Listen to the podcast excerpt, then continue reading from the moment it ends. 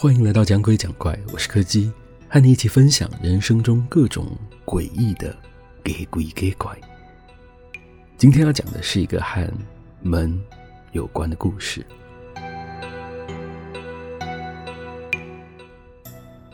就和现在常见的电梯大楼一样，在我们这层楼的住家前面有一块小小的电梯厅。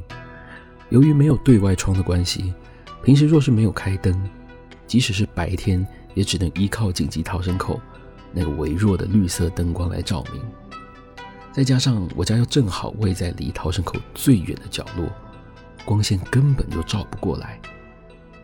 本来大家为了安全和出入方便，都会习惯让灯一直开着，但在几个月前，我们这层搬来了一个新的住户，每次只要看到灯开着就要关掉，还多次来按门铃向我们抱怨公共电费很贵。警告大家不要乱开灯。大家在烦不胜烦之下，最后只好都用自己的手机来充当照明。那天晚上，我因为参加社团活动的关系，一路拖到了将近十点才回到家。就和平常一样，我一路摸黑着走到了家门口，接着掏出手机，想确认一下钥匙孔的位置。就在荧幕光线亮起的同时，我从家里那扇擦得光亮的铁门上面看到了自己的倒影，还有一个不知道什么时候就站在我旁边的人影。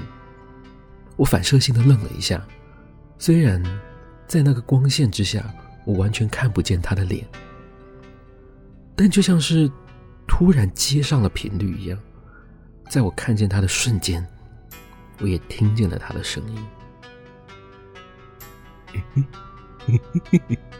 快开门！快开门！快开门！怎么办？我该怎么办？要是我现在开门的话，他不就会跑进去了吗？正当我还在犹豫着该直接开门还是打电话求助的时候，他的声音突然停了下来，电梯厅一时间又恢复了寂静。你看到我了吗？就在我正要放声尖叫的时候，大门突然被打开了，光线瞬间照亮了整个电梯厅。只见我妈一脸疑惑的站在门口。本来我还以为那是我的错觉，刚刚在大门打开的那一瞬间，我好像听见了那个人影发出了一声惨叫。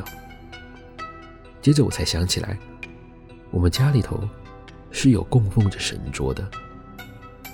我第一次发觉，拜神明原来是一种类似保险的概念。那是我唯一一次遇到那个怪东西。后来即使是在晚上回来，也没有再碰过一样的事情。倒是我在上礼拜要出门倒垃圾的时候，有遇到那个烦人的邻居。看起来似乎是刚下班要回家的样子，不知道是不是我的错觉。就在他打开家门的那个瞬间。